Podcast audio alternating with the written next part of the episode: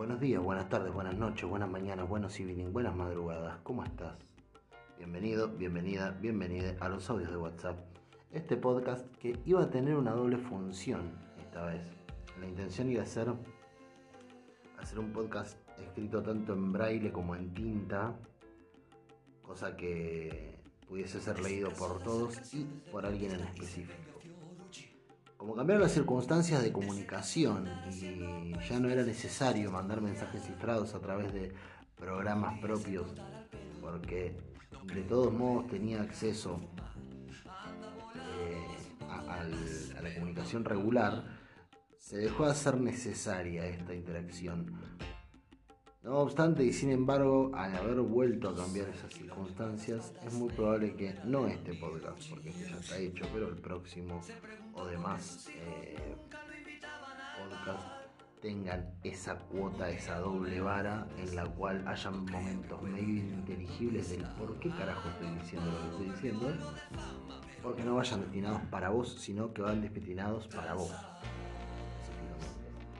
Y si no estás entendiendo una guampa de todo esto, eh, es lógico. Es más, si vos, que deberías estar entendiendo esto, no estás entendiendo nada de esto, también es lógico. Porque todo lo que pase es lógico cuando se habla con tan poca, con tan poca claridad. Con tan poca claridad. Bien. Eh, al haber cambiado la, intención, las ganas, la gracia del podcast, Sucede que eh, me había quedado sin temas, pero sin embargo eh, encontré andando, hablando. Lo bueno de hablar es que uno siempre encuentra de qué hablar si lo practica regularmente. Yo tengo esa costumbre, la de hablar, hablar, hablar y practicar el habla como, como si fuese una, una habitualidad, como si fuese una especie de kata de karate, por ejemplo, o de un ejercicio de guitarra.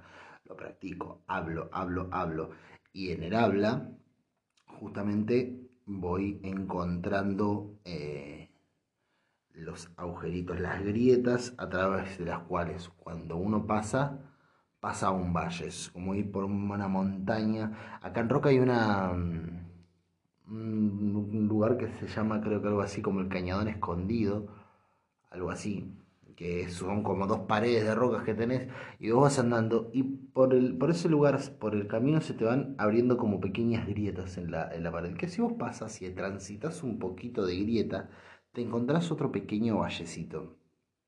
Muy bonito ese lugar, muy bonito.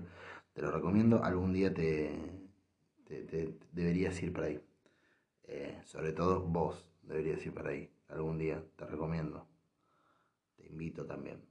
Em, dicho esto sea de paso, eh, la pinta de publicación en grupo de compraventa que tiene esta introducción no se puede creer, pero no.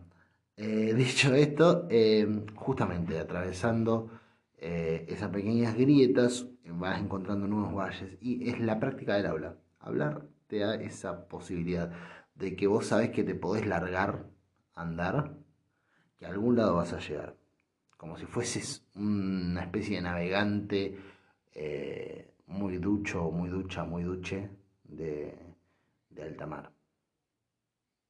Sabes que vos te largás y en algún momento la brújula te va a tirar a algún lugar y cuando llegues a hacer, eh, cuando le encuentres la vuelta, vas a estar desembocando en alguna isla caribeña preciosa.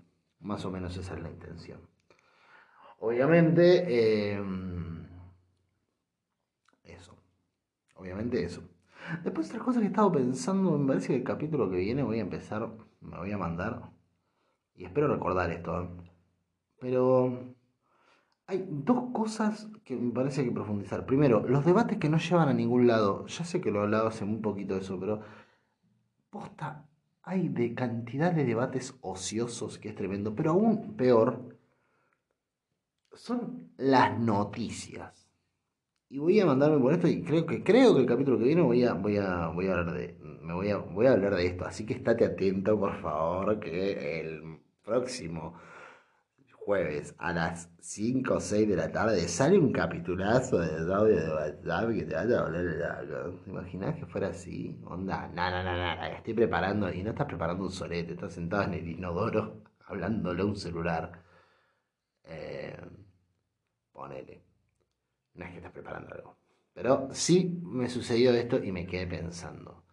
Veía una noticia hoy de dos pibitos andando por la ruta. Alguien lo grabó y solía por crónica en todos lados. ¿Dónde están los padres de esos niños? Y, fa, y, le, pone música, viste, de tremendismo, viste, como chon, chon, chon, chon, chon, chon, chon, chon, chon, y van los dos pibitos en plena ruta de la noche andando en bici. ¿Dónde están los? ¿Dónde está mi amiga? ¿Dónde está mi amiga?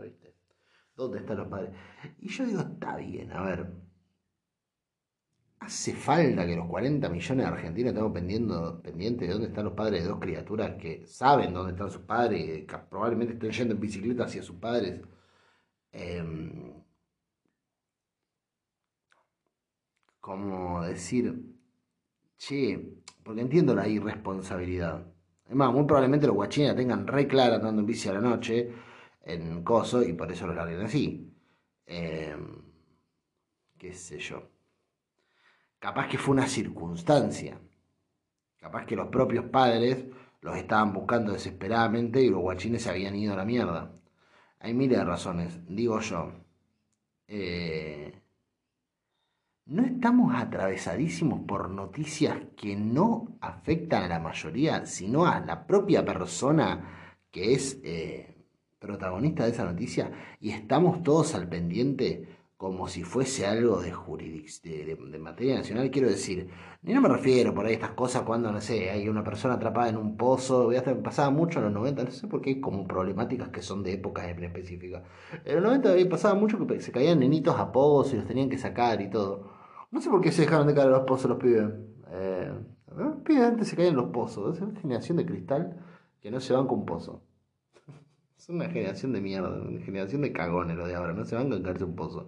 Morite en un pozo, pelotudo, a los 5 años decían nene, en el jardín jugando con plastilina. Morite en un pozo, pelotudo, caete, dale, generación de mierda. Eh, pero se cayeron más a los pozos los pibitos. Pero pasaba mucho eso. Y esa te la entiendo, ¿viste? Qué sé yo. Pasa. Ahora bien, cuando pasa el hecho de que venía caminando por la calle y pasó un peatón y le pegó una cachetada sin conocerlo y después fue y le pegó una cachetada a otro sin conocerlo, estás 40 minutos hablando de eso. Es, parece que más problema el que iba caminando y recibió la cachetada y el que le dio la cachetada. Pero hace falta que todo el país esté parado mirando eso. Bueno, no sé, no importa. Eh, ya lo desarrollaré mejor. En fin, te dejo con el capítulo. Nos vemos al otro lado. Chau.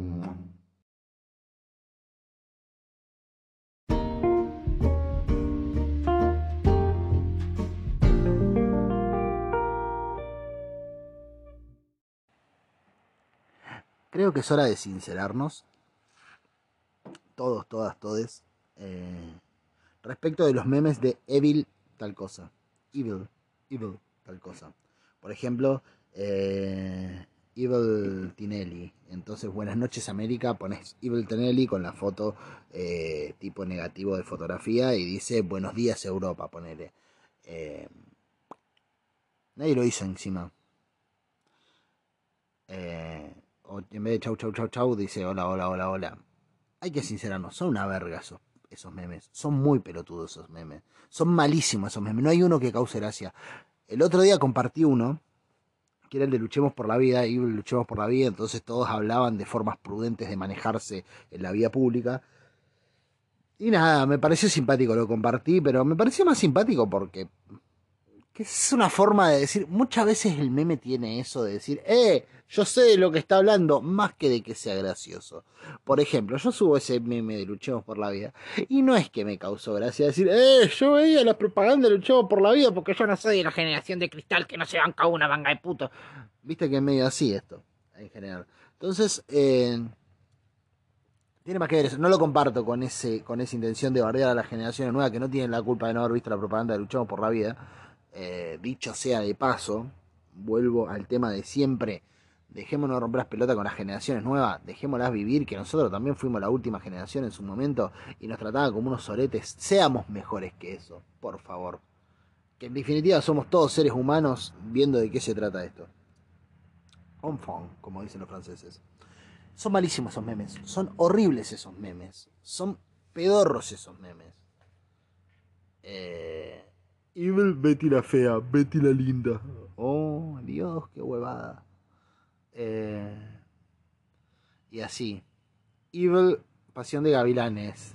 ¿Quién es esa mujer que me mira y me viste? Porque para colmo siempre lo hace mal, pone solamente una sola cosa distinta. Debería ser como todo al revés. Siempre es como. Bueno, en fin, no importa. Eh, ¿Qué me pongo a tratar de mejorar un meme inmejorable? Porque no hay forma de mejorar eso, ya está, es, nació mal. Como que es, nació, lo agarró el doctor, se le rebaló de la mano y se le cayó de cabeza al piso y se le abolló todo el cráneo. Ya está, no lo, no lo, no va a ser físico nuclear. No lo, no lo traten de, de, de mejorar, es un meme choto, ya está. Salió mal parido. Creo que esa debe ser la definición de que algo está mal parido, ¿no? O sea, porque uno dice está mal parido, entendemos a qué se refiere. Del comienzo salió mal, pero ¿por qué está mal parido? Y por ahí te los largaron medio cotado y al doctor se le cayó. Y bueno, ya está. Hay ciertas cosas que no le vas a poder pedir, ¿viste? Si cayó con las patitas, futbolista no va a ser. Eh, me imagino yo, qué sé yo, capaz que después pasa otra cosa, pero se te cae. Si el doctor era medio alto, ponele. Como que en su tiempo libre el doctor jugaba al básquet y se le resbaló el pibe. Eh, y nada. Nadie habla nunca de la responsabilidad que debe implicar ser doctor, doctora, doctore, y tener que recibir partero, partera, partere, y tener que recibir un, un bebé. ¿No? Porque fuera de joda, ¿eh? A mí se me resbalan muchas cosas de las manos. Más de una vez agarro algo. ¿Te pasa que por ahí vas a tomar un trago de agua o de lo que sea que tengas en la copa? O en el vaso. Y le rasa la boca. Y te llenas toda la remera, la camisa, lo que sea que tengas puesto. Te llenas de agua, te empapás de punta a punta y te queda como... ¿Cómo puede ser que a mis 30 años falle cuando me estoy llevando una copa a la boca. Es increíble porque aparte, y lo dije, lo puse a propósito con un ejemplo de agua, porque no es que estás mamado, es sencillamente estás con una copa, la agarraste, fuiste a tomar y la erraste. ¿Nunca te pasó? A mí me pasa. Y más seguido de lo que me gustaría. Creo que es el paso previo al Alzheimer. Es como mearte encima a los 60, 80, a los 80, ponele bueno, eso mismo, pero versión 30 años es tirarte el agua encima. O sea, ya son señales pequeñas. Eh, de, que, de que está retrocediendo casilleros. Como que en el juego de la Oca te mandaron de vuelta al casillero 3. Mal inicio de vuelta. Otra vez aprender a tomar agua.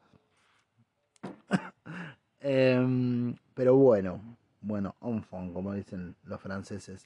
Em, eso, es una chota de ese meme. Es muy pedorro pero muy pedorro. Y es muy pedorro porque, dos puntos, eh, no aporta un carajo, es como decir, eh, no sé, eh, decirte hola, soy Eduardo y soy hombre, Ibel Eduardo, soy mujer. Como que dijiste lo la antítesis, según vos encima, porque no siempre es la antítesis, pero ponele, dijiste el, antónimo en teoría, pongámosle, de de lo del, de lo que estaba escuchando. Hay una por el canal de de coso de YouTube que se llama Te lo resumo así nomás. Y el chabón cuando se va a los videos pone una cosa así que es como suscribite a mi canal, seguime no sé qué poronga más. Entonces sacaron el otro día un meme que decía Evil te lo resumo así nomás. No te suscribas a mi canal y no me sigas. Era como boludo. Ni siquiera te gastaste, te gastaste poner una cosa distinta, tipo salir de internet y vivir tu vida, no. Directamente agarraste y le pusiste un no adelante de la frase y con eso dijiste, ¡ah, qué gracioso que soy! ¡Qué forro, Dios mío, boludo! ¡Qué gente forra! Está llena de gente forra este planeta. Yo creo que el meme ese no le gusta ni a la persona que lo compartió primero. ¿Por qué lo hice? Calculo que sí, por algo lo subió. Yo tengo un meme muy bueno, muy bueno de Abel Pintos, que siempre lo subo y a nadie le gusta. Yo tengo dos memes que hice, hice dos memes en mi vida. Por ahí hice más, pero hay dos que quise mucho y que cuando los hice dije, qué gracioso que sos de la puta, ¿por qué no sos comediante, boludo? Em, Y vos sabés que nunca nadie los comentó, ni los compartió, ni nada. Tengo uno de Abel Pinto que tal vez si lo hubiese sacado en el momento que era furor la canción hubiese sido más, más simpático. No sé si más gracioso, pero más simpático. Eh, ¿Viste el negro que se toca la cabeza como diciendo, pensando, dice como, por ejemplo, no me tengo que levantar si no me acuesto, esas cosas? Bueno, era Abel Pintos, eh, insertaba la cara de Abel Pinto en ese, en ese meme ese negro, diciendo la letra de su canción, no tengo que volver si nunca me fui. Me parece genial ese meme, me parece hermoso, no entiendo cómo nadie me lo compara, cómo nadie dice, che, loco, eh, vení a trabajar a mi empresa porque hiciste un gran meme de Abel Pintos. Nadie dice eso, son toda una manga de pelotudos. En fin, on fun, como dicen los franceses. Ese es uno. El otro, el de otro, de otro, el otro meme, eh, era uno que a mí me causaba mucha gracia. Insisto, ese sí es más individual. Pero la verdad que a mí me causaba mucha gracia que era. ¿Te acordás? Vos viste Juego de Tronos. Eh, capítulos 9 de la sexta temporada, muy conocido, se llama La Batalla de los Bastardos. En un momento em, viene el hermano, viene Jon Snow, está el hermano de de, de, Jon Snow, eh, lo, libera Ramsey Bolton y viene el hermano corriendo, le empieza a tirar flecha y se lo mata enfrente. A Jon Snow trata de ir a rescatarlo y se lo mata enfrente el chabón, muere el pibito. Entonces Jon Snow se enoja, sale a caballo corriendo, le tiran flechas, le matan al caballo y el chabón se levanta y se queda con la espada esperando que venga toda una tropa de caballos a matarlo. Y hay una imagen muy icónica de ese capítulo que está el chabón con la espada sola esperando por todos los caballos que vienen. Yo había agarrado esa misma imagen y le había puesto un cartelito de pensamiento que decía soy la cara de la verga. Porque yo me imagino que el chabón debe haber pensado eso en ese momento. Si hubiera pasado la vida real, vos haces todo eso, salís corriendo con el caballo, te tiran las flechas, te caes y viene una tropa de caballos, de caballos a matarte. No hay un segundo en el que caes en cuenta de la boludez que acabas de hacer. No hay un momento en el que decís, soy la cara de la verga, la concha de la lora. Y, te preparás para que te maten por pelotudo, básicamente. Eh, porque yo entiendo la emoción de. Hasta el momento que seguís por tu hermano te la entiendo, pero el momento en el que agarrás el caballo y arrancás a, pelearle a los demás, que son un montón. No hay un momento en el que diga, che, me van a hacer mierda acá, ¿por qué estoy haciendo esto? Eh, nada, para mí era re gracioso ese meme, ¿qué crees que te diga? Nadie lo compartió, a nadie le gustó, a nadie le gusta mi meme. ¿Y sabes por qué es eso? Porque yo he aquí lo que pienso que pasó con el meme de Evil Tinelli, ponele, de Evil. Eh, no sé, Dolores Fonsi. ¿Tiene alguna frase conocida Dolores Fonsi? Debe tener. Debe tener alguna frase conocida. Tipo, apagás la luz de la cocina, por favor. Algo así debe tener. Ah, y no cerrás la ventana que me está dando frío. Esa es una frase de Dolores Esa es una posible frase de Dolores Fonsi. Yo creo que Dolores Fonsi debe decir una frase así. Yo, para mí, Dolores Fonsi es una persona que dice, che, no cerras la ventana que me está dando frío. Es flaquita, ¿viste? Le debe, le entrar el chislete y le debe, le dar frío. Tal vez no haya ventanas en la casa de Dolores Fonsi. ¿Viste esa gente de flashea que en la casa de los ricos se vive como muy distinto que el resto de la casa de cualquier ser humano? Onda... Sí, no, porque a Dolores Fonsi no le, no le, no sé, a Dolores Fonsi, no sé, a a Susana Jiménez no le, no le, no le queda goteando atrás del inodoro. Boludo, ¿vos te pensás que Susana Jiménez caga? ¿Vos te pensás que caga esa gente? Esa gente nos caga, boludo. ¿Vos qué te pensás? Flashean que no sé, vivimos como especie distinta. Tiene más plata nomás, boludo. Las funciones biológicas siguen intactas, igual que para todos. si no cagara se muere, básicamente, igual que todos. Enfin. La cuestión, como dicen los franceses, la cuestión es la cuestión que es que. La cuestión es que. Em, yo creo que el meme este de Evil, tal cosa, que lo hizo le gustó, más vale, lo publicó como lo hice yo con mi meme de Abel Pintos o con mi meme de eh, Jon Snow. Jon Snow. Jon Snow, como dicen los franceses. ya era cualquier cosa. Bueno, sí, siempre fue cualquier cosa igual. En fin, eh, la cuestión, la cuestión es que eh, esto, el, yo creo que el chabón o la chabona, la persona que lo hizo, le gustaba. ese meme. Y lo subió. Resulta que había alguien que se quería coger a esa persona. Que le gustaba a esa persona. Entonces agarró y dijo, yo se lo voy a compartir porque me encanta esta persona. Entonces lo voy a compartir. No porque me parezca gracioso, sino porque así tal vez le guste yo más. Porque nadie le va a compartir esta poronga. Y cuando yo se lo comparto voy a tener tema de conversación. Y lo compartió. Entonces, hubo alguien que vio ese meme y dijo, ¿sabes qué? A mí me encanta la persona que compartió ese meme. Y seguro que nadie se lo va a compartir porque es una poronga ese meme que acaba de compartir. La persona que lo hizo debe ser un estúpido, pero ella lo acaba de compartir o él lo acaba de compartir y a mí me encanta y yo quiero coger con esa persona, entonces lo voy a compartir para tener tema de conversación. Y así hasta que llegó a alguien que era muy bonito o muy bonita o que tenía muchos followers sexuales que lo viralizaron. Y entonces como se hizo tendencia mundial eh, y todo el mundo compartía ese meme, llegó un momento en que como todos queremos estar a la onda y todos en algún momento queremos encontrar a alguien o gustarle a alguien y demás, todos terminamos compartiendo un meme que es una mierda. Porque es una mierda el meme de Evil lo que sea. Es una mierda, porque está diciendo un antónimo de algo que conoces. Punto. Ni más ni menos. ¿Por qué nadie compartió mis memes? ¿No es evidente acaso? ¿Por qué nadie me quiere coger? Si alguien que si, si yo le gustara a alguien, mis memes serían famosos. Alguien, no importa que esa persona sea, no sé, Bin Laden. Bueno, Laden supuestamente está, supuestamente está muerto. Y digo supuestamente en los dos sentidos, ¿eh? Onda, no es que digo supuestamente como no está muerto, todos sabemos. No es como Jabran que todos sabemos que no está muerto. ¿eh? Bin Laden, eh, coso. Para mí, puede que esté muerto, puede que no, la verdad no formó una opinión al respecto. Ahora me parece muy convincente las dos. O sea, que esté muerto me parecería como, bueno, sí, lo mataron. Y que no esté muerto también me parece muy plausible porque lo escuché y dije, eh, Suena real. Como nunca me gasté mucho en buscar a los dos, porque la verdad que no me interesa mucho qué es de la vida de Bin Laden o de la muerte de Bin Laden. ¿Qué es de la muerte de Bin Laden? Nadie sabe. Nunca nadie pregunta eso. ¿Viste? Siempre decimos, ¿qué es de la vida de Gamusa? Nunca nadie pregunta qué es de la muerte de Nico Repeto. No está muerto Nico Repeto, pero sí su carrera. Eh, ¿Cómo se llama? Bueno, la cuestión es esa.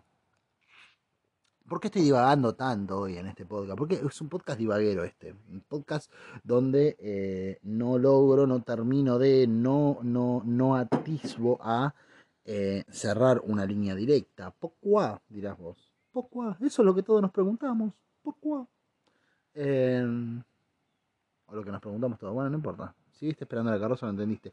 Y si no viste esperando la carroza, por más que lo diga bien, no lo vas a entender. Cuestión. La cuestión que es que em, resulta que iba a ser la, idea de este, de este podcast en particular. Me lo iba a tomar a un tono más personal, iba a ser un podcast más escrito en doble línea, ¿no? Como escrito en tinta y en braille. Para que llegara a determinada gente. Y no más que eso, y el resto pudiera escuchar un podcast y dijera, bueno, está bien, un podcast no entiendo una mierda, pero hay un chabón hablando del otro lado, yo me duermo, que es para lo que escucha podcast la mayoría de la gente. No me digas que escuchas el podcast porque te encanta lo que digo, porque te vuelve loco, porque dudo muchísimo que no lo escuches para dormirte y que mi voz no sea una especie de adormecente natural. Que yo diga, hola, ¿cómo estás? Gustavo, Gertrudis, Mario Santos, Daniel Agostini, Dolores Trull, Anamá Ferreira. Esta semana en Coto. Ah, era el chabón de las propagandas. On phone. Em, calculo que muy probablemente lo escuches esto para quedarte dormido, dormida, dormide. Desde el momento en que digo buenos días, buenas tardes, buenas noches, buenas mañanas. ¿Cómo harían un evil eh, los audios de WhatsApp? Eh? Eh, es una buena pregunta esa eh, que me, que me hago ahora. Ninguno de ustedes se va a poner a hacer eso. Vos no te vas a poner a hacer eso. Te estoy mirando, sí, te veo imaginariamente y sé que no lo vas a hacer. Sé que no vas a mover un dedo para que ese meme exista. Pero, pero, pero, pero, pero, pero... Eh, nada. Me pregunto qué clase de estupidez transformarían al negativo para que se entienda. ¿Ves? Para esas cosas me gustaría ser famoso. Te dicen, ¿por qué te gustaría ser famoso, Dardo? Para tener muchos seguidores y muchos encuentros eh, románticos. Tal vez, sí, muy probablemente. Para tener dinero, claramente. Oportunidades laborales de una. Eh, para comer gratis en lugares, claramente. Para que para poder influir en la gente principalmente. Si hay algo por lo que me gustaría ser famoso, famosa, famose, no, no sabía que, no se tenía que conjugar de las tres formas, ¿viste? No se daba cuenta el chabón de que, de que en realidad, de que en realidad él sí era, era lo que decidía. Yo estaba iba una sola con él. estaba, re, estaba re quemado en la cabeza. On phone. Eh, por algo que me gustaría ser famoso, eh, es para eh, poder influir en, influenciar a la gente. O sea, decir, ¿sabes qué? Yo creo que para mí, eh, diría, ¿no? Desde mi lugar de famoso acá en Puerto Madero, yo creo que no le vendría mal una ola de suicidios a esta ciudad y ver cómo dar mis razones, válidas o no, y ver cómo empiezan a escucharse disparos tipo 12 de la noche, ¿viste? Y empiezan a aparecer notitas de ¿Te pareció bien, Eduardo? Alcanza con mi sacrificio. Quisiera ser famoso para eso. Quisiera tener ese grado de influencia para poder. No, pero posta que me gustaría poder influir, influir a la gente. O sea, influye cada pelotudo, que la verdad que creo que me gustaría tener la posibilidad de pararme y decir, eh, mira, a mí me parece esto, qué sé yo, el meme de Evil. Evil Cannibal eh, es una verga y armar debate y que se pelee la gente por eso y digan, che, la concha de la lora, el chabón tiene razón. No, ¿qué tiene razón, pelotudo? Y se vuelen sillas de extremo a extremo. Me encantaría. Es la única razón. Va, no es la única razón. Esa es una. La segunda, me gustaría ver qué memes hacen al respecto con lo que digo, no conmigo, porque seguro que me agarrarían y dirían, eh, mira qué Y pondrían mi cara así. Últimamente, el meme tiene una cosa eh, que puede ser a veces sofisticado a veces puede ser mm, gracioso, muy gracioso. La mayoría de las veces no me parecen tan graciosos los memes, tengo que ser honesto. La mayoría de las veces es como, sí. O un, ah, mira, me representa. soy yo, ¿viste? Soy yo. Y es un gato el que está en la foto, pero soy yo. es un gato lamiéndose las bolas. Sí, pero soy yo. Bueno, porque el gato lo hace los jueves, igual que vos. Básicamente. Si un gato se lame los genitales los jueves, ¿por qué yo no? Eh, ¿Por qué yo no se los iba a lamer al gato? No, eh, en fin. No, basta de chabacanería. Lo que digo, lo que me refiero, lo que quiero decir, lo que quiero decir es que es que. Em, la de magnitude. Em, me gustaría saber cómo interpreta la gente las palabras. Es muy divertido escuchar las interpretaciones que le da la gente a las palabras ajenas. ¿No? ¿No, no te pasa de escuchar? El otro día hablábamos con.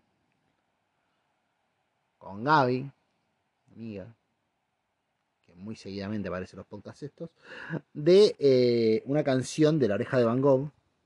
Porque con Gaby, si no se habla de Shakira, se habla de La Oreja de Van Gogh o de Charlie García. Y no se sale de ahí. O cada tanto de algún brasilero. Eh, Vinicio de Moraes o alguno de esos. O Eli Regina. Y si no, eh, de The Office. O de se habla poco de la niñera, siendo que le gusta tanto de Betty la Fea. Bueno, en fin, no sé por qué estoy contando esto, si no es su podcast. Creo que está haciendo un podcast, debería decir que lo escuches, porque la verdad que la otra vuelta hicimos uno juntos. Digo creo porque la otra vuelta grabamos. No sé si lo habrá subido, no sé si lo estará haciendo, no sé si lo estará publicando, no sé qué estará haciendo de eso. Pero sé que lo, lo grabó conmigo. Y nada, para la semana que viene voy a tener la data. Si llega a estar haciendo un podcast, te voy a recomendar que lo escuches porque es como mucho más organizada que yo. Dice cosas como más pensadas, ¿viste? Yo como que pienso mucho en el momento. Esto, es como una sesión de terapia abierta, ¿viste? Em, por lo tanto, como que me parece un poco más recomendable eh, la actividad del podcast, el laburo de una persona que em, suele por lo menos pensar la temática de la que va a hablar. Yo también, eh, ojo, ojo, ojo, que el otro día vi un meme de Adam Sandler y estuve como dos días pensando en hacer un podcast al respecto. No es que eh, tiene su trabajo esto, eh, no, es una cosa que se hace así nomás, estoy por lo menos 15 minutos me tomo antes de arrancar. Pero nada, en la otra vuelta tuvimos una charla muy copada con Gabriela, por eso, por eso lo, lo recomendaría. Lo que pasa es que si tiene un podcast, no lo vi todavía promocionarlo. Y si lo promocionó, eh, no lo vi. es lo que acabo de decir. Dije lo mismo dos veces. en una cuestión de 10 segundos. No, ¿qué 10? 4 segundos de diferencia. Dije dos veces lo mismo en 4 segundos de diferencia. Eso es Alzheimer. ¿Te das cuenta? No, olvidarte del gas prendido, no. Cagarte en sí, no. Alzheimer es decir lo mismo cuatro veces en 32 segundos. Es mi Alzheimer. Es mi forma de Ay, la concha, casi me caigo. Es mi forma de Alzheimer. Cada quien tiene el Alzheimer que quiere y que puede pagar. Yo puedo pagar hasta acá. Em, cuando pueda pagar pañales, avanzaré. Avanzaré hacia otro tipo de Alzheimer. Hasta entonces me van a tener que aguantar con este. A lo que iba, eh, estuvo re buena la charla, estuvo re bueno y si hay un poco lo voy a recomendar porque la verdad que es muy crack haciendo transmisiones y ese tipo de cosas, Gaby. Es muy crack. Eh, en general y en este tipo de cosas, la verdad, eh, eso, recomiendo. Eh, ¿Qué iba a decir? ¿Qué iba a decir, no? Qué pregunta hermosa. ¿Qué iba a decir yo? Yo iba a decir lo siguiente. Em, cuestión, iba a hacer este podcast que, que, estoy haciendo en este momento, iba a hacer un podcast, como te decía, viste, escrito en tinta y en braille, cosa de poder llegar a gente en particular, a una persona en particular y poder, eh, mientras tanto, divagar para tus oídos y que te duermas y todo eso. Resulta que eh, circunstancias, las circunstancias que me llevaban a querer hacer eso, se modificaron drásticamente, de modo tal que no necesito medios alternativos de comunicación, sino que la vía directa sigue siendo la mejor opción. Por lo tanto, me quedé sin tema de podcast, porque obviamente un podcast un poco más personal, un poco bastante Va, todos mis podcasts son personales porque la verdad que nunca hablo de otra gente. Siempre hablo de mí, sí, desde mi lugar. Como esa gente que dice, mi amigo personal, ¿qué tenés amigos impersonales, boludo? O sea, ¿qué tenés amigo que decís, estimado, estimado amigo? Impersonalmente, ¿cómo, cómo sería un amigo impersonal?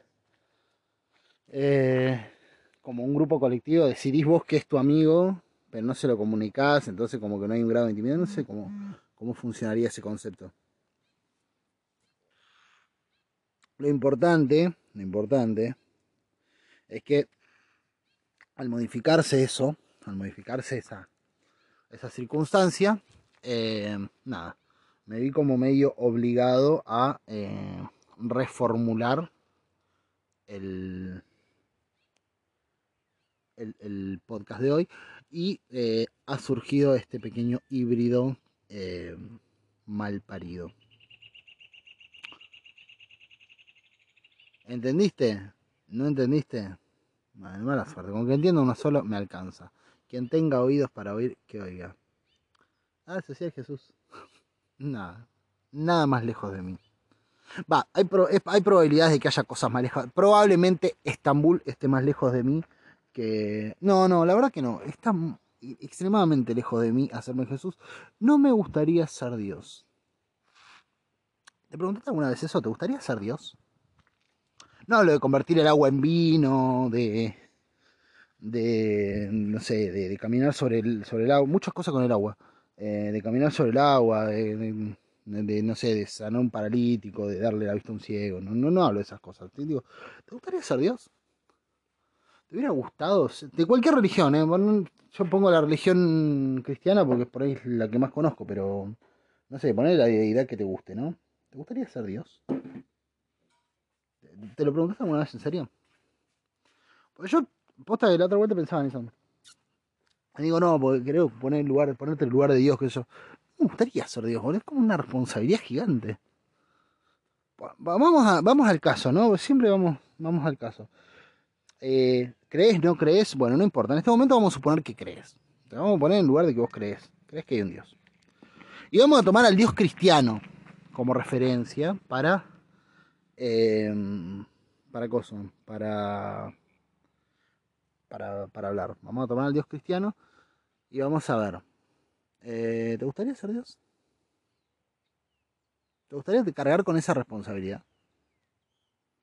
¿Qué implicaría ser Dios? ¿O preferís la tranquilidad de la mortalidad? De saber, bueno, no sé si es tranquilidad específica, pero saber que nada depende de vos. En definitiva. O que todo depende de vos, pero que nadie más depende de vos. Porque la verdad es que nadie más depende de vos. Bueno, salvo poner, tenés hijos, pero hasta cierto punto. Después otro montón de cosas no. Yo respondo, a mí no me gustaría ser Dios. No, no me sentiría bien, ¿no? Por eso es un lugar que no trataría de ocupar, ¿viste? No trataría de eso, de, querés jugar, no, no trataría, estoy muy lejos de eso. Posta que, no, sacrificios a mí, eh, hacerte cargo de toda la situación. Como no, boludo, es un montón de gente para ayudar. Es una bocha, ustedes son una bocha, todos ustedes son una bocha. No da, o sea, no me alcanzan los platos. Yo creo que no me sentiría como para nada. Y es algo que si me preguntas hoy, prefiero no tener. Prefiero no tener que lidiar con, con ese tipo de, de situaciones o de cosas. ¿Por qué digo todo esto? Porque obviamente me quedé sin podcast. No, pero posta. Eh, hablando on so, en serio. Eh, constantemente como que eh, escucho ese tipo de cosas. Mismo cuando dicen vos sos tu propio Dios y bla, bla, bla, ¿viste? No, porque yo soy mi Dios y yo soy mi religión y yo soy Dios en mi religión. Y todo. A ver, no critico, no juzgo, o sea, cada quien que se ponga donde se quiera poner, porque la verdad que no estoy en condiciones yo de andarle diciendo a quién, a nadie, nada. ¿Viste? Eh, yo no comulgo mucho con la idea de la deidad. Eh, y sobre todo no comulgo con la idea de la propia deidad. Capaz que con otras deidades, bueno, qué sé yo, cada quien. Eh, pero yo no comulgo con la idea de la propia deidad. Esa cosa de, mm, de, sobreestimar el lugar de cada cual. Porque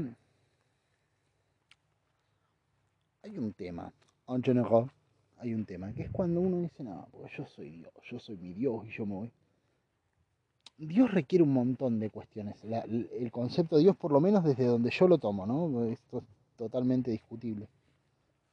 Pero desde donde yo lo tomo requiere un montón de cuestiones. No solo el poder, que siempre va abocado a eh, yo tengo el poder, tipo Jimán, ¿no? Em, yo tengo el poder de decidir y yo defino lo mejor. Sí, está bien, es una parte buena, pero lo podés hacer sin ser Dios. O sea, no hace falta que seas Dios para definir eso. Por un lado. Por, el otro, está eh, el tema de que Dios requiere atención plena, porque es Dios, o sea, es la estrella del universo. Es el ser más importante y es el no ser más importante. Es todo lo que importa. El resto se subordina a su existencia y a su inexistencia también, porque su inexistencia marca el final de las otras cosas, eso significa, en mi criterio, Dios, o sea, es ese tipo de magnitud. Con lo cual yo no comulgo para mí. ¿Por qué? Porque decir yo soy mi propio Dios, tranquilamente puede significar, en mi criterio, en mi existencia, bla, bla, bla, soy todo lo que importa en el universo y bla, bla, bla. Y si bien es verdad que todo lo que te estoy contando y todo lo que te estoy diciendo lo estoy diciendo desde el lugar de protagonista porque no tengo otro lugar para contarlo. Es cuando, insisto, siempre caigo en la misma, cuando dicen, eh, sos referencial ¿Por qué la autoreferencialidad? ¿Por qué habla tanto de vos mismo? Porque no tengo otra persona de quien hablar. No conozco a nadie mejor de lo que me pueda conocer a mí como para decir, eh, mira, eh, te voy a hablar de lo que dice Marie Curie. Todo bien con Marie Curie, capaz que era una fenómena, no lo sé, pero la conozco mucho menos de lo que me conozco a mí. Cualquier cosa que diga yo me va a representar más de lo que me represente lo que diga Marie Curie. Tal vez ella tenga más claridad, pero yo estoy más seguro de lo que estoy diciendo. Es imposible ser otra cosa que autorreferencial en esta vida. Si querés hablar en serio, después si querés hablar al pedo, sí, agarrá y empezá a citar gente, y filósofos, y escritores, y comediantes, y lo que vos quieras, músicos y todos te van a decir algo y con todos vas a tener alguna frase que pueda ligar y capaz que sacas cosas en positivo, ¿viste? Y diga, uh, mirá, qué copado lo que tiró el chabón acá, Porque como decía Einstein, bla, bla, bla. O John Lennon, que era un capo, bla, bla. Podés hacer esa si querés. Pero, em, si querés hablar en serio, y con hablar en serio me refiero a transportarte a vos mismo hacia otros lugares para que otra persona pueda conocerte y de ese modo cargarte con otras tintas que te modifiquen, que creo que son los elementos fundamentales del diálogo. Un diálogo bien hecho a mi criterio, un diálogo bien hecho, a ver. Tampoco la pavada, ¿no es cierto? Porque yo no es que voy a la fiambrería y le digo, che, me da haciendo en cantimpalo y el loco agarra y me transforma como ser humano. Va, un poco sí, porque capaz que me cae como el orto el cantimpalo y estoy toda la noche descompuesto y medianamente transformado como ser humano estoy, sobre todo en el momento que estoy amarillo y a punto de vomitar. Pero, hablando en términos de comunicación posta, cuando nos hacemos los capos, eh, que nos ponemos a hablar tipo, no, porque yo pienso que el universo en realidad es una bola de... toda esa mierda. Cuando nos hacemos los capos y empezamos a utilizar y a tirar data, a flashear a ver qué nos parece que puede hacer esto de estar vivo, cuando empezamos a, empezamos a patinar y a tirar fruta de lo que cada uno cree, tenés dos opciones. Podés hablar por tu boca o podés hablar por la boca de los demás. O sea, tu boca puede ser tuya o puede ser de los de, otros. Si yo empiezo solamente a decirte no, porque en realidad lo que decía Foucault era que el panóptico y bla, bla, bla, bla, y vigilar y castigar, él dice que la, la, la. Y después digo no, porque según Jorge Barili, eh, Jacobson creía que... Entonces, eh, nada, estoy citando un montón de personas, pero en realidad en ningún momento estoy diciendo lo que yo mismo puedo interpretar. ¿Qué me asusta? ¿Qué no me asusta de eso? Es decir, esto no quiere decir que decir lo que dijo otra persona sea no hablar por tu boca. Obviamente, porque a veces vos decís, che, mirá, acá en esta en esta página de este libro, eh, Saramago dice, el mundo es de los fuertes, ¿no es cierto? Ponele. Y a mí ese concepto me da miedo, y yo lo pienso y creo que puede llegar a ser. Pero es un concepto que me aterra, no quiero que sea de los fuertes. Y la verdad me gustaría, no sé si dice Saramago, ¿eh? pero pongámosle que lo dice. Eh, me gustaría que el mundo sea un poco más de todos, me gustaría que los fuertes tengan su límite, me gustaría que los fuertes Em, también tengan a qué temerle. Me gustaría que la fortaleza no sea el final definitivo. Y me asusta que el mundo pueda ser de los fuertes. Y cuando lo leo pienso, sí, es probable que el mundo sea de los fuertes, muy probablemente sea de los fuertes. Pero no quiero, porque el débil también tiene derecho a existir. Es muy distinto que decir, Saramago dice que el mundo es de los fuertes. Y me queda ahí. Sí, está bien, bueno, Saramago dijo, ¿y vos? Porque lo que estás haciendo es llevar a Saramago a la vida de otro ser humano, como quien lleva el Evangelio a la vida de otro ser humano, pero no te estás llevando a vos mismo. Por lo tanto, la otra persona lo que puede hacer es transformar a Saramago. Pero no te puede transformar a vos. Y creo que el fin último de la comunicación también es ser transformado. Yo hablo con otras personas porque esas personas me van cambiando un poquito. Soy muy... Eh, quien me conozca en persona lo sabrá eh, soy muy cada tanto cuando estamos hablando, cuando estoy hablando con alguien que me diga algo, de cada tanto me quedo callado pensando lo que están diciendo. Y escucho nada más. Y pienso. Y no digo nada. Y se quedan a veces mirándome como diciendo, che, pero ¿qué estás de acuerdo? ¿No estás en desacuerdo? Nada. No, no estoy ni de acuerdo ni en desacuerdo, nada. Estoy siendo transformado. En ese momento estoy cambiando. Estoy dejando de ser un cachito yo. ¿Por qué? Porque hay otra persona que se puso a hablar y se puso a decirme cosas que como estaban yendo derecho viejo sobre lo que soy yo, porque no están atacando a esas personas, no están atacando en ese momento a eh, Humberto Eco, ponele, o a, eh, qué sé yo, Miles Davis. No es que me puse a citar a Ricky Martin, entonces esa persona dice nada porque lo que dice, y digo, ah, es verdad, Ricky Martin es un pelotudo al final. Y nunca te haces cargo de que vos sos un pelotudo por haber creído que era un capo. En todo caso, desde tu nueva óptica, ¿no? Porque no es, no es que esto es absoluto. Pongámosle. Cuestión, cuestión. La cuestión es que es que em, esto, yo puedo tener mil formas de ver las cosas, mil pensamientos. Ahora, al momento de ponerme en contacto con otra persona, con otro ser humano, con otra forma de pensamiento, si yo no los hago explícitos, si yo me amparo en el pensamiento ajeno, dejo el enriquecimiento que da confrontarte frente al, a la tela de otro, frente a la lupa de otro y ser eh, devuelto.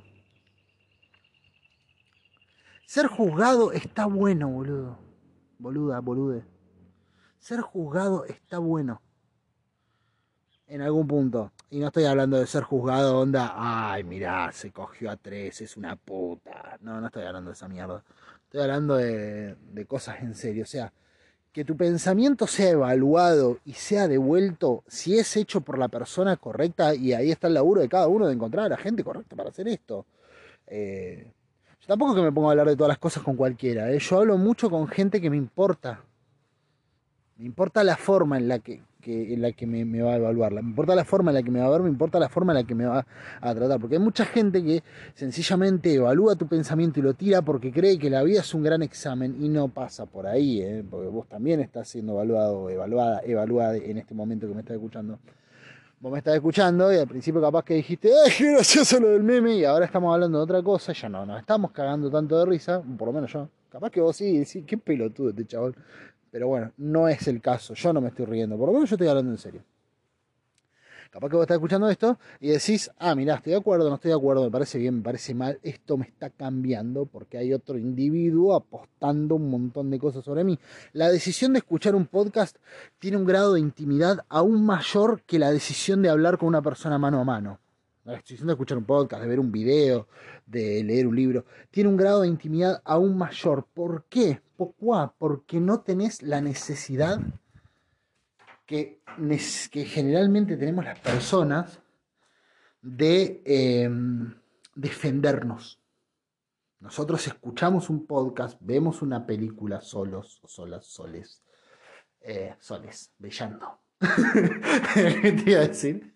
Em, no sé, vemos un video, leemos un libro en soledad y tiene un pequeño grado más de intimidad. Se pierden un montón de nutrientes más. ¿eh? No estoy diciendo con esto que es mejor eh, hacer las cosas eh, sin interacción. No, no estoy diciendo eso, pero quiero decir, un beneficio que tiene es que tiene un grado más de intimidad. ¿Por qué?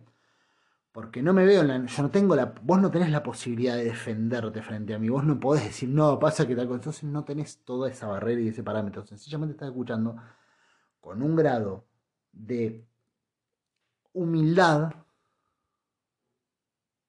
un poco mayor al que podés llegar a tener en la confrontación. La confrontación suele vestirnos con una capa de soberbia. ¿Por qué? Porque automáticamente las personas tendemos a defender lo que somos, defender lo que creemos, defender lo que nos representa, lo que nos hace. Entonces, claramente, terminamos eh,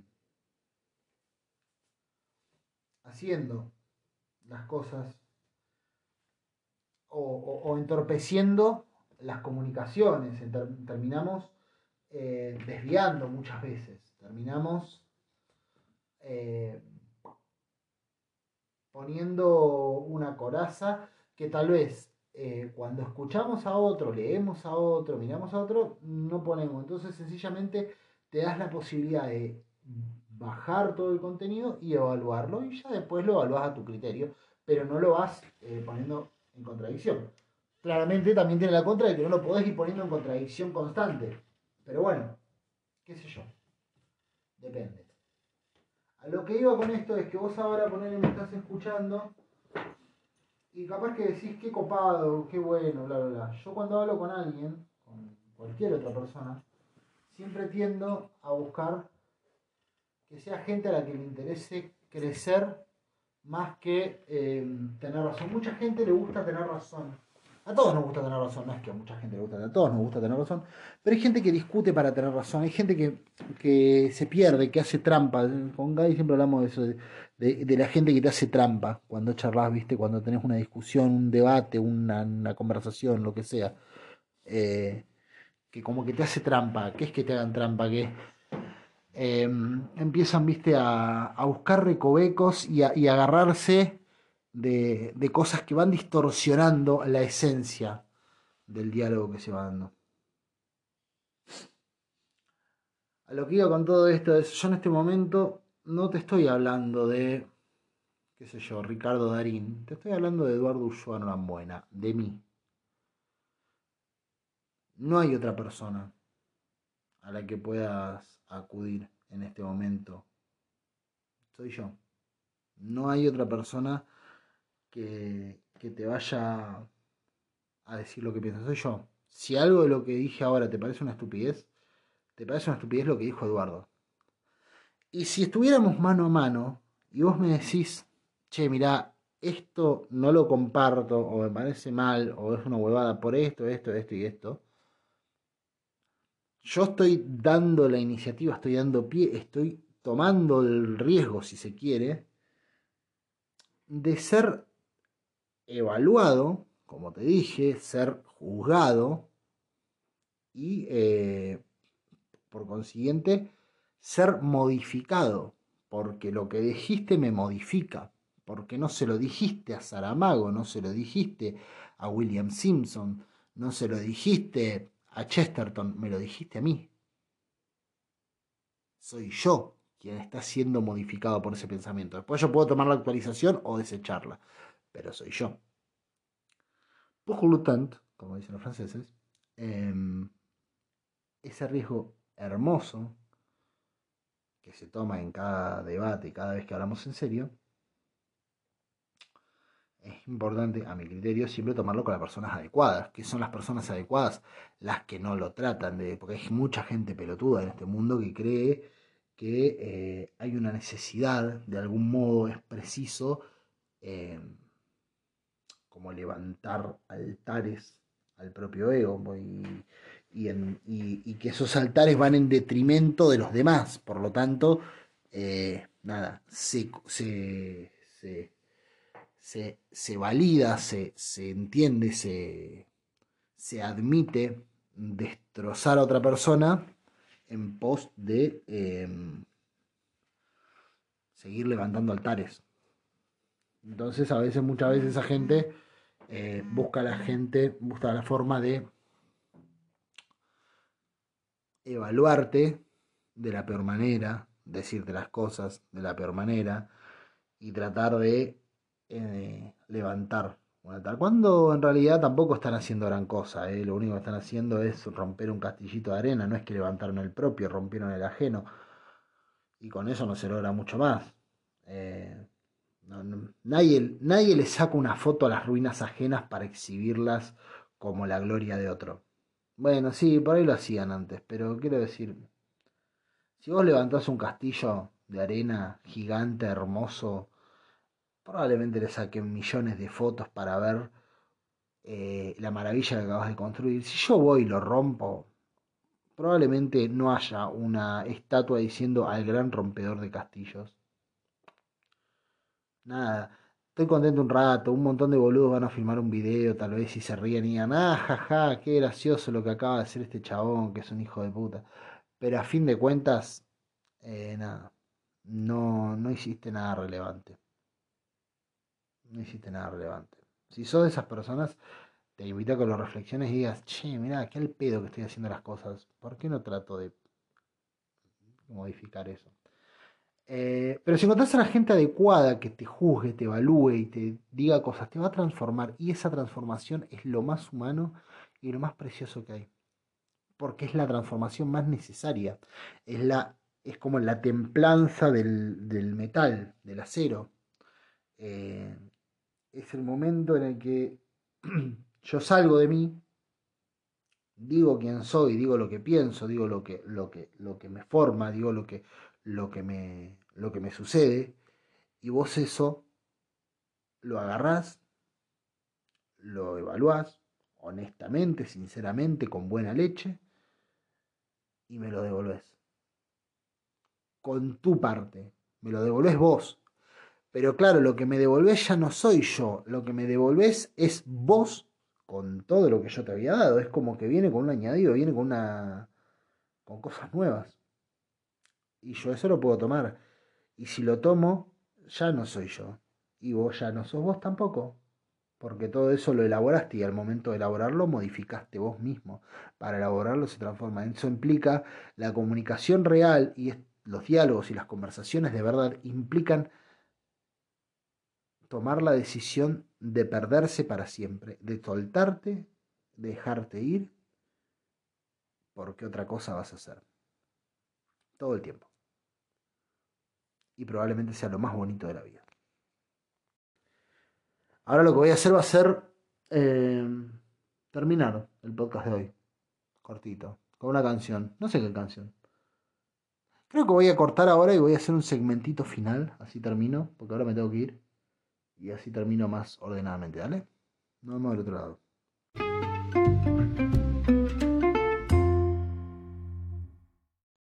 Bien. Pasaron más o menos como cuatro días entre lo que escuchaste recién y lo que estás escuchando ahora y lo que escuchaste al principio. Además, tanto el comienzo como el final del podcast los estoy grabando más o menos tres o cuatro días después de, de haber grabado el cuerpo, que es lo que acabo de escuchar. Eh, así que no tengo por ahí las impresiones específicas con las que quería venir, pero sí recuerdo de qué estaba hablando. No volví a escuchar el podcast, pero sí recuerdo de qué estaba hablando. Y lo que quería llegar es a esta cuestión, a esta decisión consciente, a lo que es comunicarse, hablar, eh, establecer un diálogo, debatir, lo que fuere. Em, que son todos sinónimos de una misma cosa, que no es comunicarse, sino que es abrirse a otro, dejar la posibilidad de ser transformado. Cuando es correctamente hecha la comunicación, cuando correctamente hablamos, cuando correctamente nos comunicamos, cuando correctamente vamos eh, en, la dirección de, de, dejar que otra persona nos, transforme, eh, se genera esto. Es totalmente, a mi criterio, eh, valiente, por un lado, y es totalmente, a mi criterio, confiado de parte de dos personas el comunicarse. Ni hablemos cuando hay sentimientos en juego y demás, que acabo de eh, pasar por algo similar y, es bastante osado ir hacia ese lugar justamente porque se establecen ciertas vulnerabilidades. En el caso de las comunicaciones, de, debates, de, charlas, de diálogos, en los que dos personas em, interactúan y se comunican y se cuentan las ideas, pero insisto, se cuentan sus ideas las ideas de otros.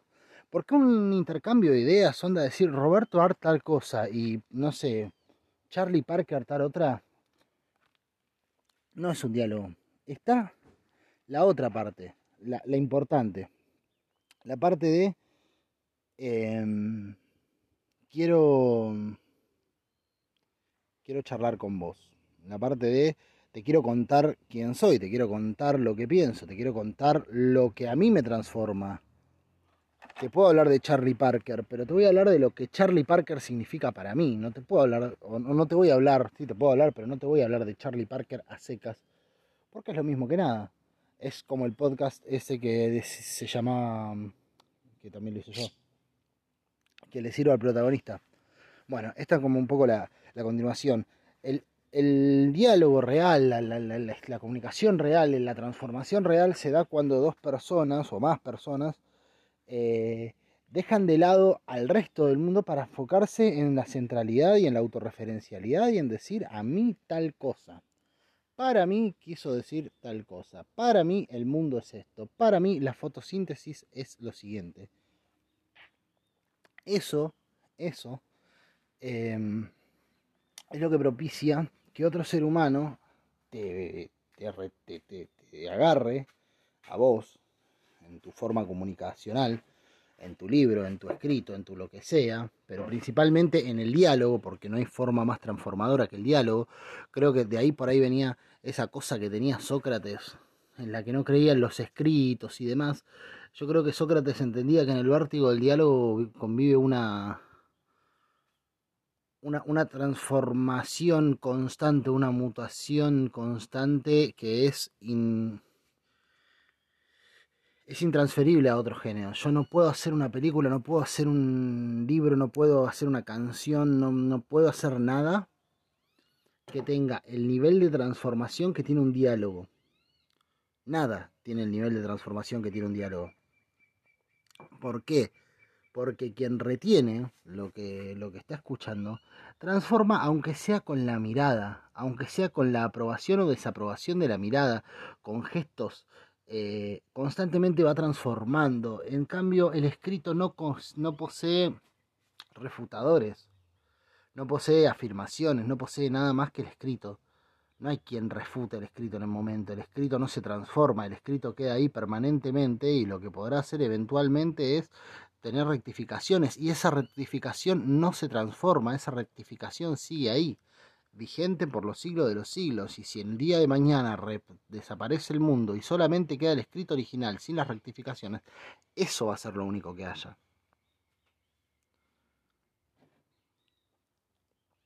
Tal vez Sócrates no creía en piedras angulares. Entonces no quería que quede algo que sea el centro, que sea la, la, base, que sea la, piedra angular, dicho sea de paso. Eh, por ahí el loco decía no, que sea una constante acción y transformación. Por eso no creo en dejar nada escrito. Porque si yo escribo, y el día de mañana todo desaparece y queda mi escrito, mi escrito va a ser una verdad por simple hecho de haberse conservado y por tener una idea ya armada. Entonces voy a indicarle a la gente que vaya en esta dirección, porque aún el que me contradiga y diga, che, no, lo que está diciendo este muchacho es una estupidez, eh, va a estar yendo en la dirección esa simplemente para decir no. Y va a haber muchos que van a ir para decir sí. Va a haber otros que van a, decir para, van a ir para decir tal vez. Eh, y va a ser muy difícil encontrar a alguien, porque siempre es muy difícil encontrar a alguien que diga, ajá, ¿y qué pasa si los tanques azules fueran violetas? Entonces empieza otro debate y otra discusión que nada tiene que ver con todo lo que dijo el anterior y que es enriquecedora y transformadora y revolucionaria. ¿Por qué? Porque es la novedad misma, porque es interpretar el mundo desde otro lugar. ¿Qué pasa si nosotros interpretamos al mundo desde otro lugar que el que nos dicen? Em, si los colegios, las, las iglesias, eh, incluso la institución de la familia se, se despidieran de esa parte adoctrinadora, de ese esto siempre fue así, y se transformaran en, una, en un lugar donde constantemente fluya y fluya y fluya la idea y la novedad desde cualquier lugar que cada chico llegue y diga, a mí me interesa em, pensar por qué el cielo no es verde. Y voy, bueno, pero la ciencia, sí, pero ¿por qué no lo podemos pintar de verde? Y porque no se puede, pero ¿por qué no puedo condensar y pintar ahí? Bueno, y de ahí surgirán preguntas para un pibe de dos años, tres, cuatro, cinco, los que sean, que van a ir hacia un lugar que no va a tener un porongo que ver con Pitágoras, con el teorema de Tales, con la raíz cuadrada de 42 y etcétera. Eh, ni va a tener que ver con la batalla de San Lorenzo, ni Carachacuma, ni va a tener que ver con las llanuras fluvioglaciares, ni con la meseta escalonada, ni con Hi, Good Morning, Nice to Meet You, eh, Yellow Pink, The Cat is Under the Table. Eh, no, no va a tener que ver con nada de eso. Va a ir para otro lugar. Y está re bueno que vaya para otro lugar. Eso es lo importante. Por lo tanto, me parece que el diálogo, como la herramienta más mutadora de todas las formas de exposición que podamos llegar a tener, es, sin lugar a dudas, el elemento que requiere la mayor osadía. ¿Por qué? Porque en el diálogo vos, y, esto como consejo, elegí bien con quien dialogas. No dialogues con todo el mundo. Hay gente a la que tenés que dejarla nomás, que vaya. Vos tenés que tener mucha confianza para dialogar porque la persona que dialogue con vos, la persona que dialogue es la persona que te va a estar juzgando. Que vos vas a abrir el pecho y va a decir, mira, te voy a juzgar, te voy a evaluar, ta, ta, ta, ta. Esa persona tiene que tener muy buena leche. Y no siempre vas a encontrar gente buena leche. Entonces tenés que tener mucha confianza, a mi criterio, ¿eh? como idea que se me ocurre, eh, en con quién dialogas. O desde qué lugar al menos. Porque el diálogo verdadero implica eso, implica que otro te agarre y te juzgue. Y te devuelva su juicio y vos lo tomes o lo dejes. Que es muy distinto a, como hablaba estos días atrás, estar sentado en la vereda tejiendo y estejiendo un pullover y que venga alguien y te diga, ¿por qué tejes y estejes el pullover? Y vos digas, porque me gusta. ¿Y pero por qué te gusta? ¿Por qué me hace pasar el tiempo? ¿Y por qué no pasas el tiempo haciendo otra cosa? Porque me gusta tejer. ¿Y por qué no tejes un pullover y cuando lo terminas tejes otro en vez de destejerlo y el otro lo vende? ¿Por qué no quiero venderlo? ¿Y por qué no querés venderlo? Vos no quiero tener plata. ¿Y por qué no querés tener plata? Si podrías con eso comprar más madeja.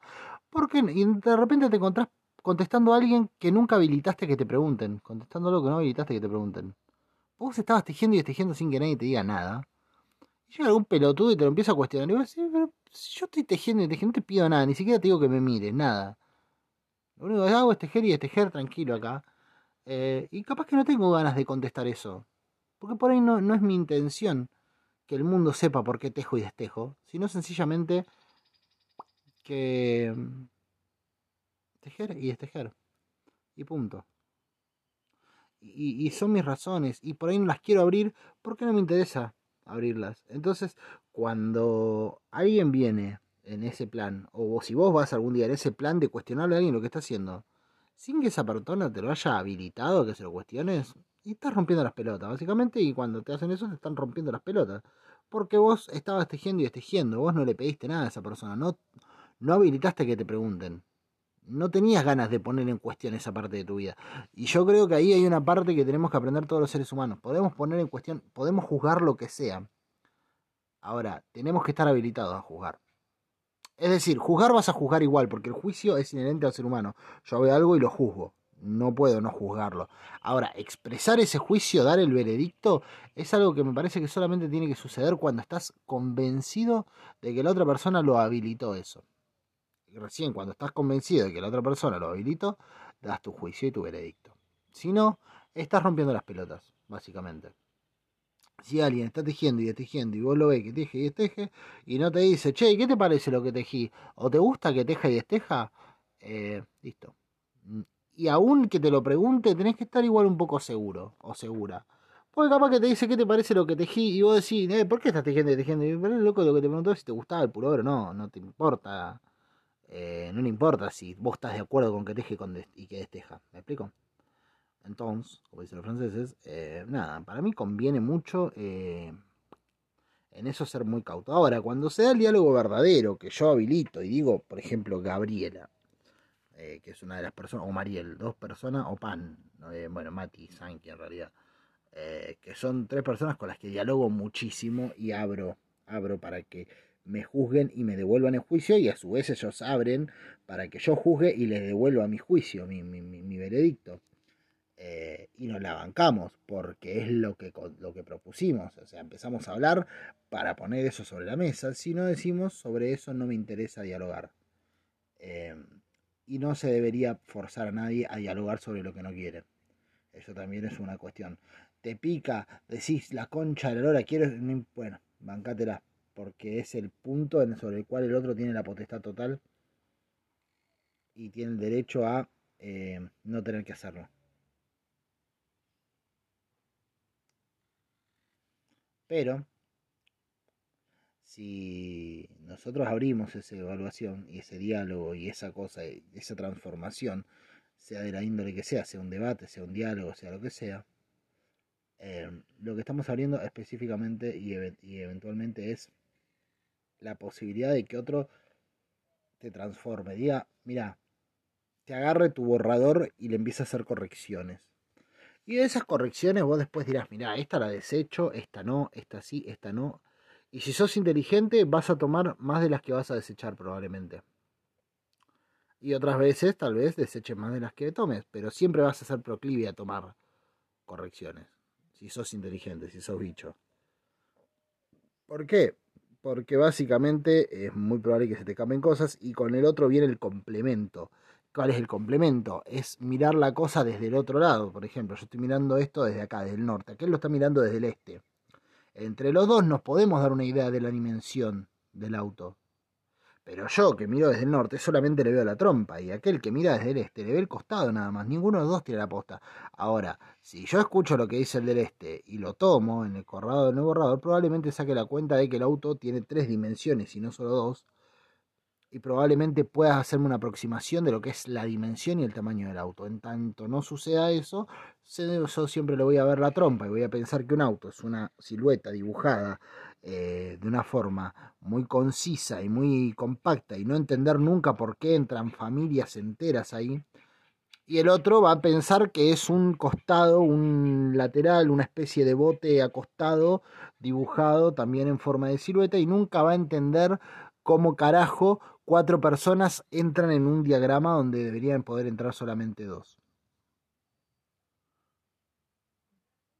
Por lo tanto, es fundamental el complemento. Y el complemento es justamente el otro. Por eso nos animo y nos invito a que dialoguemos muchísimo. Te mando un abrazo, te dejo con la canción, nos vemos del otro lado.